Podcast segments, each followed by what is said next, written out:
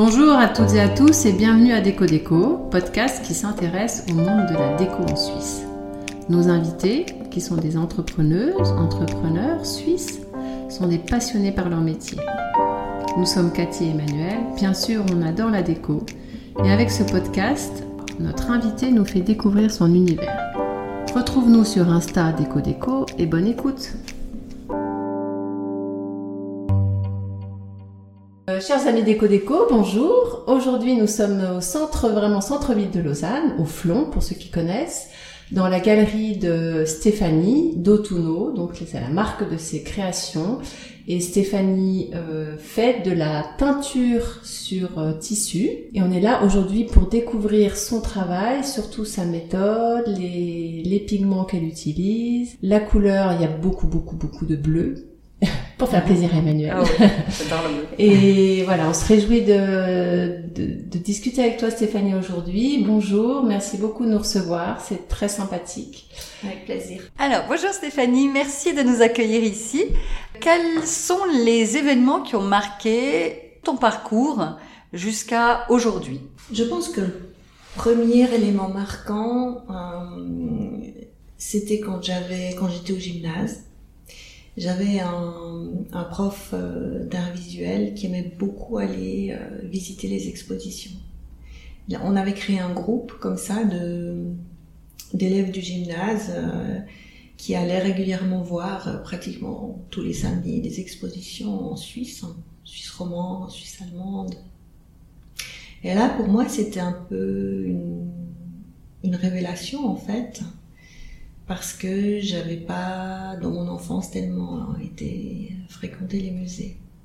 Et donc j'ai découvert tout un, tout un univers qui m'a, euh, qui m'intéresse évidemment encore toujours, qui m'apporte encore énormément. À la suite de cette découverte, à la fin du gymnase, je suis partie à Londres pendant une année, j'ai fait quelques cours de peinture euh, et j'avais envie d'entrer dans les- aux beaux-arts. J'ai pas réussi euh, l'examen. Alors, je me suis dit, bon, euh, c'est pas grave, euh, puisque je suis pas dans l'image, je serai en face et je vais faire l'histoire de l'art. Donc j'ai commencé des études d'histoire de l'art que j'ai terminées en fait. Et un jour j'ai envie de, j'ai eu envie de d'apprendre quelque chose de nouveau, mais de vraiment totalement nouveau. Je pense que j'avais aussi un peu peut-être besoin de recul, de prendre un peu de distance. Et donc là, tu as quitté le domaine de l'art artistique pendant combien d'années? Une dizaine d'années. Une dizaine d'années. Ouais. Ça t'a pas manqué ou t'as- en parallèle, tu faisais quand même... euh, En parallèle, j'allais un peu aux expositions, mais pas tant que ça. Faut dire aussi que j'avais des enfants en bas âge et, et que c'était des fois un peu, un peu plus compliqué. Mais je pense que quand on veut, on trouve toujours euh, le chemin pour aller au musée. Alors je pense pour moi, c'était un- une nécessité que je m'explique pas encore totalement, au fond. Euh, Peut-être qu'un jour j'aurai une explication un peu claire. Mais euh, pour l'instant, je, je me contente de me dire que j'avais besoin de, de voir autre chose pour effectivement mieux y retourner, mieux y revenir, parce que c'est c'est ça qui s'est passé. J'ai fait une espèce de boucle parce que euh, on est toujours un peu rattrapé par ses par ses son ADN au fond, euh, si je peux dire comme ça. Et donc après, t'es revenu... Et je suis revenue un peu comme, comme j'ai quitté. Euh, totalement aussi, euh, en fait, naturellement, euh, sans, me, sans poser euh, trop de questions, sans faire une réflexion euh, de 3 km, sans faire une introspection psychologique approfondie. C'était vraiment un, ressenti, je dirais un ressenti qui me disait de retourner un peu dans la matière, dans l'image. et je me suis dit, ouais, c'est, c'est marrant, mais là, je, en fait, je me, promenais dans, dans les rues de Lausanne et euh, je me suis dit, mais si je faisais des dessins un peu à l'encre comme ça. Et j'étais acheté, euh, acheté de l'encre mais je voulais pas faire sur du papier. Je voulais faire sur du textile parce que le textile me semblait prometteur d'effets un petit peu plus qui me correspondaient plus en fait. Et donc j'ai acheté du là. et j'ai fait mes dessins à l'encre et je trouvais ça pas mal et tout. euh. Et assez rapidement, je me suis dit oui, il faut faire un peu plus grand. Et assez rapidement, je me suis dit oui, il faut donner une fonction à tout ça. Et le coussin, il s'est imposé un peu euh, rapidement comme, comme étant la pièce euh, destinataire de ce premier, de ce premier travail exploratoire, totalement exploratoire. Donc c'était de l'encre de Chine que tu C'était de l'encre de Chine. Alors évidemment, ça, t- à l'eau, ça résistait pas du tout, donc Ah oui. il fallait que je trouve un- une encre qui, qui résistait. J'ai commencé à faire des recherches sur Internet et je suis tombée sur euh, un kit de teinture végétale. Je me suis dit, tiens, c'est quoi euh, Encre végétale, teinture végétale. euh, Et je me suis dit, ah, mais ça, ça pourrait être euh, intéressant, ça. Et j'ai commandé un kit de teinture végétale, vous recevez 4-5 couleurs. Euh, vous regardez sur internet comment on fait. J'ai regardé sur internet comment on fait. Et ça avait l'air assez simple. Alors j'ai fait quelques couleurs comme ça, et je trouvais ça waouh, c'était beau. Il y a une sorte profondeur, une sorte de lumière, quoi. Et puis aussi cette fascination en fait de puiser dans la nature et de euh, d'avoir ce plaisir euh, de voir ce que la nature peut donner au fond. Et je me suis dit, oh, c'est bien ça. Et, et après, je me suis dit, bon, bah, je vais, comme j'ai des grandes pièces comme ça, comment je vais faire? Je sais pas. Il faut que je plie mon textile parce que je, je travaillais, j'avais pas de, pas de récipient, j'avais pas d'atelier, j'étais chez moi. Dans la baignoire Ah oui. Dans des tupperwares, tu nous as dit. Par utiliser des, des Tupperware en fait. D'accord. mais surtout cette, cette contrainte que j'avais sur le plan pratique, elle m'a fait découvrir une technique que j'utilise maintenant depuis 7 ans et demi et que je ne vais pas euh, abandonner. C'est en fait une, euh, une technique qui s'appelle itajime en japonais, qui est une espèce de sous-catégorie du shibori. Parce qu'en fait, le tie and dye, ce qu'on appelle le tie and dye, c'est le terme anglais pour shibori, qui est le terme japonais. Mhm. Et shibori, ça signifie, ça regroupe toutes les techniques qui consistent à créer des réserves sur le textile. Des réserves, ça veut dire là, je veux pas que la couleur, elle entre. Donc, je vais utiliser un moyen, il y a plusieurs moyens pour le faire, pour pas que la couleur, elle entre là. Et le itajime, c'est la technique du pliage. Donc, vous pliez votre textile d'une certaine manière et ensuite vous le comprimez. Et cette compression fait que vous avez créé des zones où l'eau ne va pas pouvoir passer. On comprime avec quoi, par exemple? Ah, moi, je comprime avec des, avec deux planches et des élastiques. Et avec ça, euh, L'eau ne pénètre pas. alors elle pénètre jusqu'à un certain point, mais elle va marquer le pli surtout. Elle va marquer le pli. Et ensuite, euh, bah, vous apprenez à plier. J'ai appris à plier euh, à- de manière différente. Euh, J'ai appris les effets euh, suivant comment on plie. Et ce qui est intéressant en fait dans cette euh, dans cette technique, euh, en fait, j'ai utilisé la première fois sans savoir ce que que j'étais en train d'utiliser quelque chose de très courant au Japon, de très pratiqué depuis des siècles. Mais euh, ce qui me fascinait vraiment dans cette technique, c'était que le moment d'ouvrir, le moment où on ouvre le textile, vous découvrez un motif que vous n'avez pas euh, forcément créé. Vous avez simplement plié un textile et puis une fois qu'on trempe euh, ce textile dans le, dans le bain de teinture, il se passe beaucoup de choses qu'on ne maîtrise pas forcément ou pas jusqu'au bout. Et finalement, moi, c'est ce qui m'intéresse aussi dans la teinture végétale. C'est ces effets euh, de coulure, ces effets de débordement, ces effets de superposition qui, qui donnent de la subtilité, qui donnent de la matière, qui donnent euh, de la profondeur. Et surtout, moi, je sais pas dessiner. À vrai dire, c'est vrai, c'était normal que je sois pas acceptée au Beaux-Arts. Je ne sais pas. T'avais pas, t'avais pas dessiné toutes ces années, t'avais rien fait, en rien fait. fait, rien fait. Et puis là, ça m'arrange bien, cette technique, parce que j'ai qu'à plier, au fond. Puis après, c'est- plus moi qui, qui, qui fait le travail. Et franchement, je, j'ai jamais perdu euh, cette fascination, j'ai jamais perdu l'énergie pour, pour faire et le plaisir de faire. J'ai l'impression que je découvre tout le temps quelque chose, tout le temps. Là, on est dans l'atelier, il y a quelques tissus en, en cours de réalisation.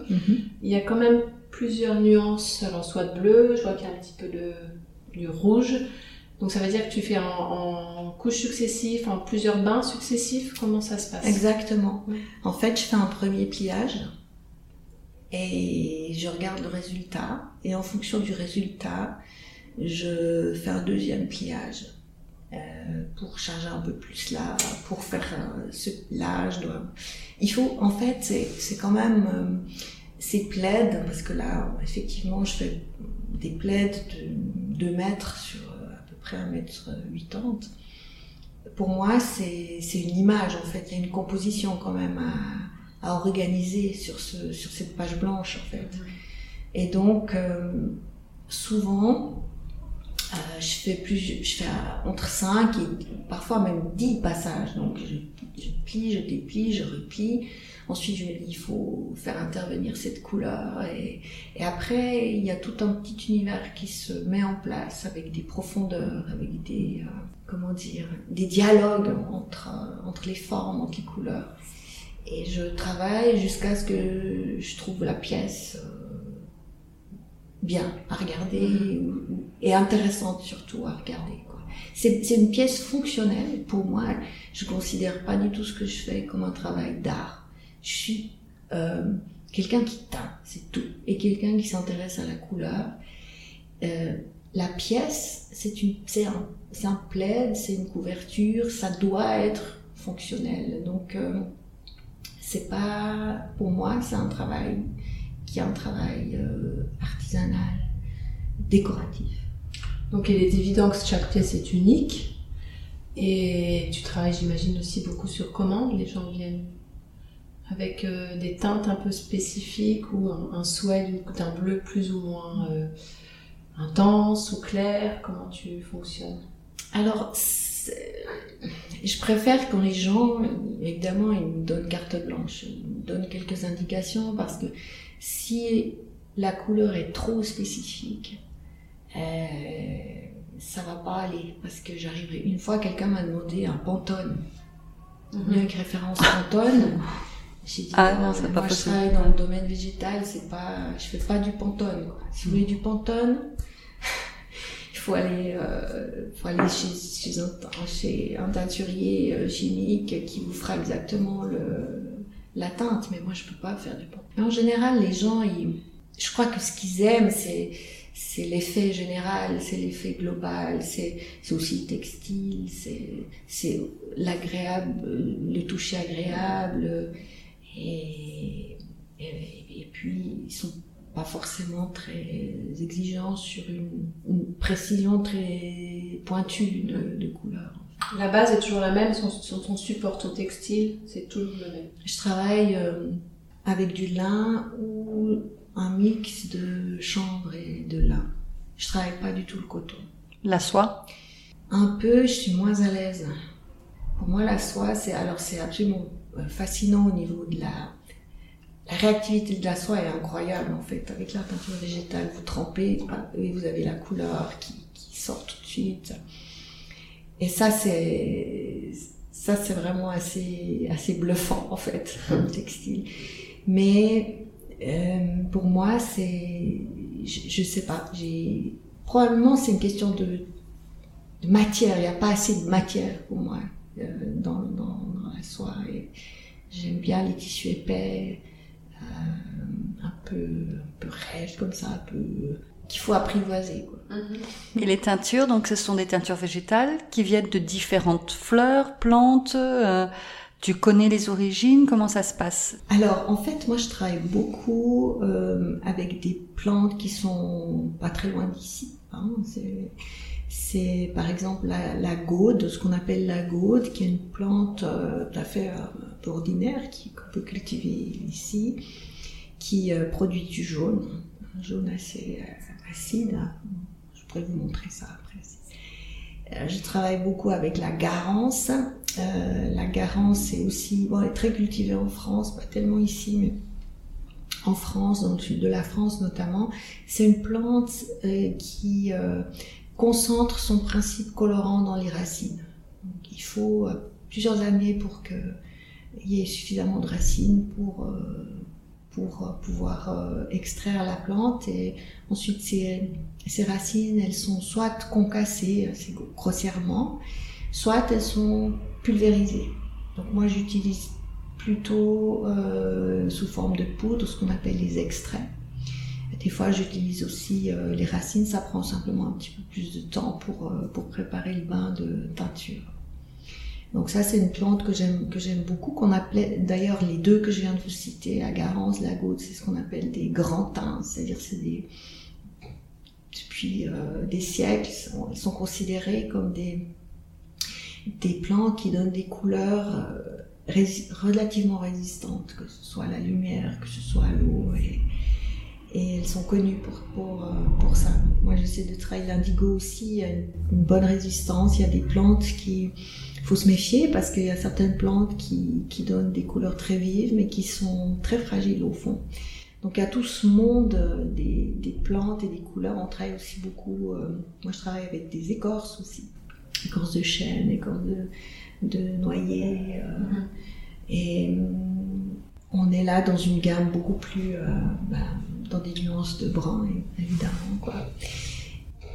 Mais j'ai tendance à, en fait, travailler un peu avec les mêmes. Ouais, en fait, je me rends compte que je prends les trois couleurs fondamentales et puis que je les mélange, en fait. Puis après, mhm. je rajoute des fois d'autres, d'autres couleurs il y a plus de 100 espèces d'indigo, je, ah, crois, de par le monde. Et en fait, ce qui qualifie un bon indigo, c'est ce qu'on appelle son taux d'indigotine. Donc en fait, dans la plante, euh, il y a les, les précurseurs de l'indigo. Donc en fait, la plante, contrairement à la garance, en fait, où vous, euh, vous touchez la racine, vous avez déjà un peu des traces de rouge sur vos doigts. L'indigo, c'est une plante verte. Euh, et euh, il faut extraire ce, principe colorant en montant une cuve. Donc, euh, et c'est là la complexité de la chose, c'est qu'il y a aussi beaucoup de manières de monter des cuves. Et la cuve doit permettre de procéder à une oxydoréduction. Donc, au fond, euh, vous, faites une réduction dans votre cuve, c'est-à-dire vous enlevez le plus d'oxygène possible dans la cuve. Puis ensuite, vous, euh, vous faites l'oxydation. Le bleu apparaît avec l'air. Mmh. Et c'est comme, faut vous imaginer, hein, c'est comme un polaroid. Quand vous faites un polaroid, euh, vous n'avez pas les couleurs, ça s'oxyde, et peu à peu les couleurs apparaissent. C'est exactement le même principe avec l'indigo. Et en fait, plus vous faites de passage dans le bain d'indigo, euh, vous renforcez, vous multipliez l'oxydation, les oxydations, et vous renforcez la couleur. À un moment donné, euh, vous avez le bleu qui évidemment est saturé, parce qu'il va pas donner plus.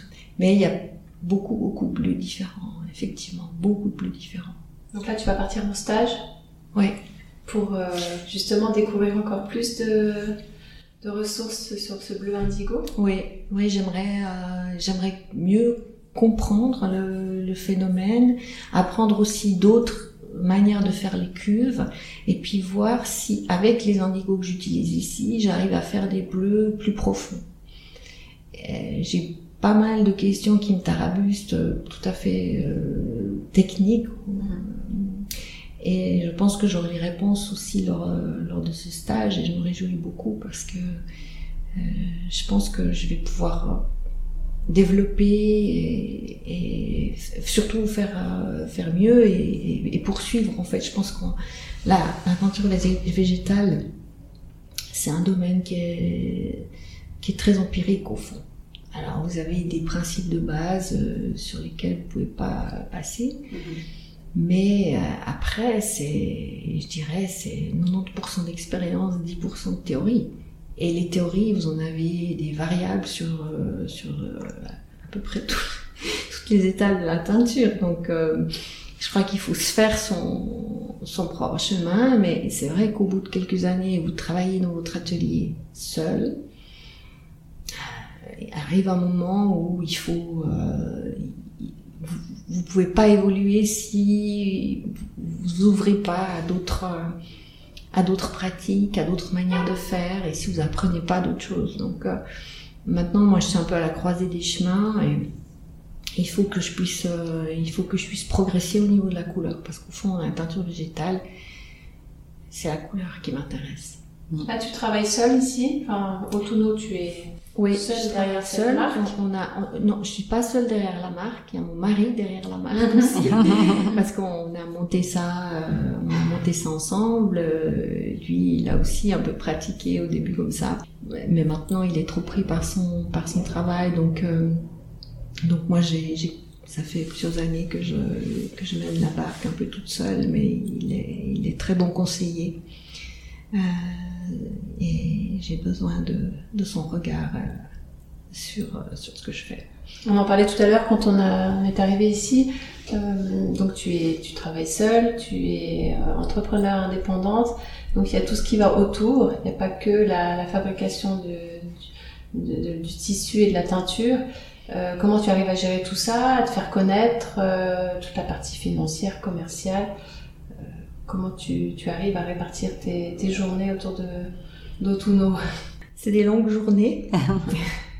Euh, je pense que bon, j'essaie de faire, euh, j'essaie de faire au mieux, mais c'est vrai que quand on est seul, tout prend plus de temps. Et j'espère qu'un jour j'aurai la possibilité euh, d'avoir quelques quelques petites mains, sans, sans que ce soit un terme négligé, mais mais pour tout ce qui est par exemple préparation du tissu, euh, c'est c'est quelque chose que je pourrais déléguer, tous les lavages, c'est quelque chose que je pourrais déléguer pour moi, me concentrer sur autre chose, se faire connaître.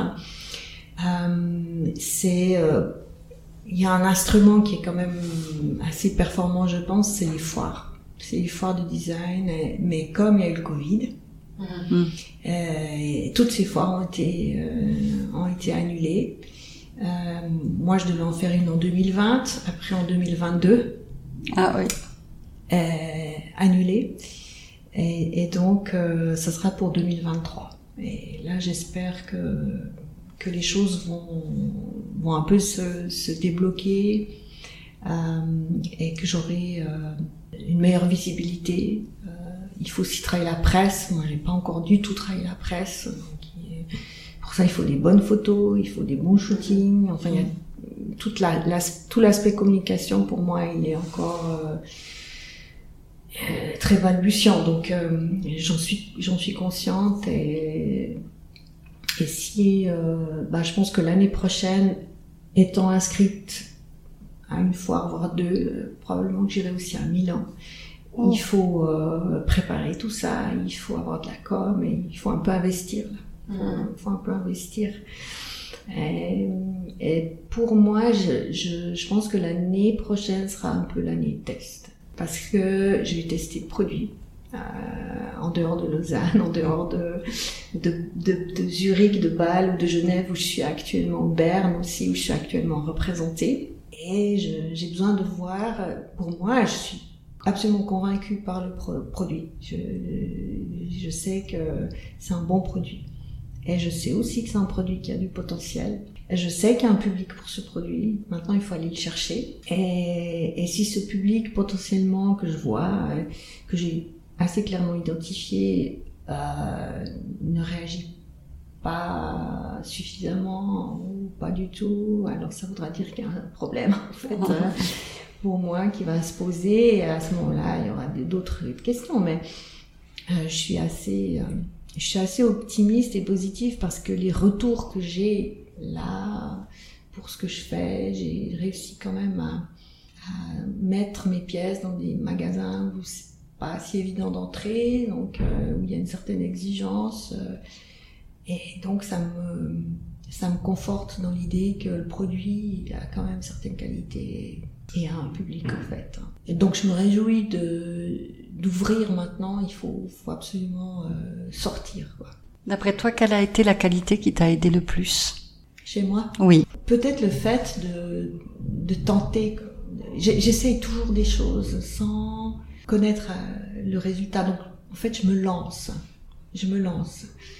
Et je continue à me lancer. Même c'est quelque chose qui m'intéresse beaucoup de me, lancer parce que, encore une fois, quand je travaille, je ne fais jamais d'études préparatoires, je ne fais pas de croquis, je ne fais rien. J'ai ce textile là qui m'attend euh, déroulé sur la table et je prends une décision pour une couleur. Je vais faire ça. Et puis je plie comme ça. Et les choses viennent très naturellement en fait. C'est pour ça aussi que je me suis dit, mais sans, euh, sans être prétentieuse, mais je pense que c'est quelque chose qui est fait pour moi. Cette technique, ce monde de la teinture végétale, cette manière de produire des couleurs, c'est pour moi. Je me sens très bien et je prends les décisions de manière euh, fluide, assez spontanément, et ça marche comme ça pour moi. Donc cette qualité, peut-être effectivement, c'est une qualité de de se faire confiance et de tenter en fait, de, de tenter des choses. J'ai- J'ai raté beaucoup de choses en fait, bien sûr. Oui. J'ai raté beaucoup de choses. Là, je continue euh, à faire des, des erreurs des fois. Je, je me trompe. Mais euh, on peut corriger ces erreurs et on peut corriger la couleur, on peut corriger un textile. Et ça prend simplement un peu plus de temps pour le terminer. C'est un petit côté téméraire quand même que tu as. Je pense aussi parce que oui, je me lance, mais euh, il y a un peu le revers de la médaille, c'est-à-dire qu'il y a cette qualité peut-être de, de de se lancer, mais aussi j'ai j'ai une je suis quelqu'un d'impatient. Euh, donc euh, des fois j'ai pas envie de prendre du temps pour euh, commencer à à me dire oui là je pourrais il faut que je puisse me lancer très vite.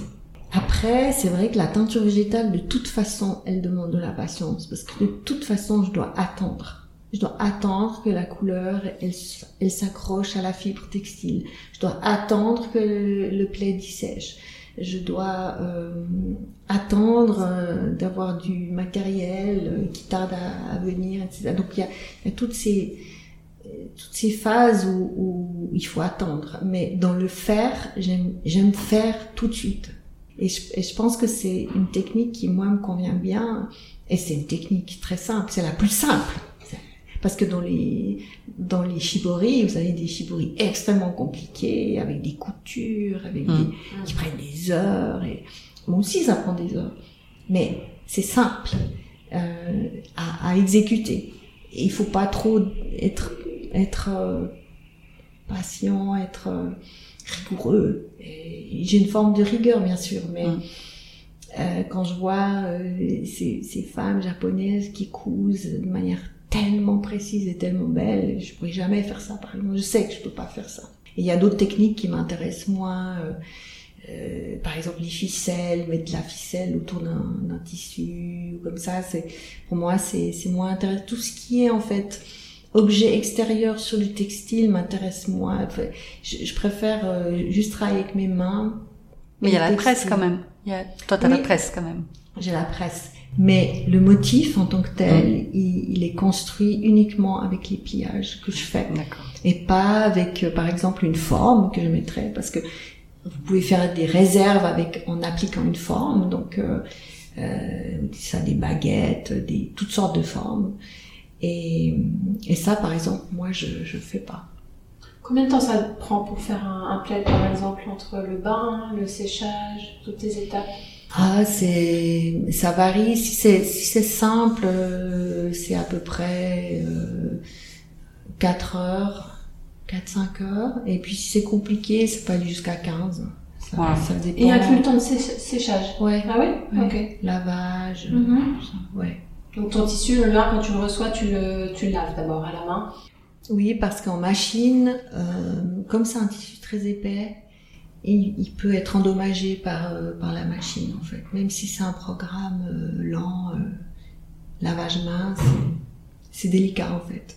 Il est déjà cousu le bord Non. Ou tu le couds à l'après Non, après, je, tout ce qui est travail de finition, couture, je donne à une courte pointière. Ok, d'accord. Qu'on connaît bien d'ailleurs. Claire Lavigne, on fait un petit, un, un petit coup de publicité. Même si je pense qu'elle n'en a pas besoin. Elle en a pas besoin. Alors ton atelier est en haut, en bas il y a la partie plutôt boutique qui est un peu sous le mode un peu japonais parce qu'il y a comme des tatamis au sol, ça ressemble à des tatamis, c'est très épuré. Ouais. Chez toi c'est aussi épuré que ça dans ton intérieur? Et j'aime, ouais, j'aime bien euh, que ça respire. J'aime bien si quand c'est vide. euh, ouais, c'est vrai. Je suis je charge pas du tout ça. En fait, pour moi, c'est- c'est vite angoissant quand c'est rempli. Et quand je travaille, par exemple, mais c'était, ça a toujours été comme ça aussi quand je travaillais comme fonctionnaire. Si j'arrivais le matin et que mon bureau était rempli de feuilles et de, je pouvais pas travailler. Donc je dois dégager et après, j'ai la pensée qui est, qui est aussi euh, libre de faire son chemin. Donc l'atelier, il est relativement en ordre. Oui. Euh, et je peux pas commencer s'il y a partout des trucs. Là, il y a déjà presque un peu trop de choses. Il faut que... Pardon, il y a nos tasses. Même si euh, Matériel. il y a presque trop de textiles, donc Ah. il faut que je les enlève. Ah. Euh, ouais, faut- Pourtant, il n'y a pas, beau- pas beaucoup. Non, mais, mais Donc en fait, ta marque de fabrique, c'est aussi beaucoup les lignes, les quadrillages. Parce que finalement, on pourrait faire n'importe quoi. Derrière, on voit qu'il y a, qu'il y a des losanges. Et en fait, ça, ça te ressemble pas finalement. non. Et ça, c'est pas moi qui l'ai fait. Ah ouais. Ah mince, on t'a prise avec. toi.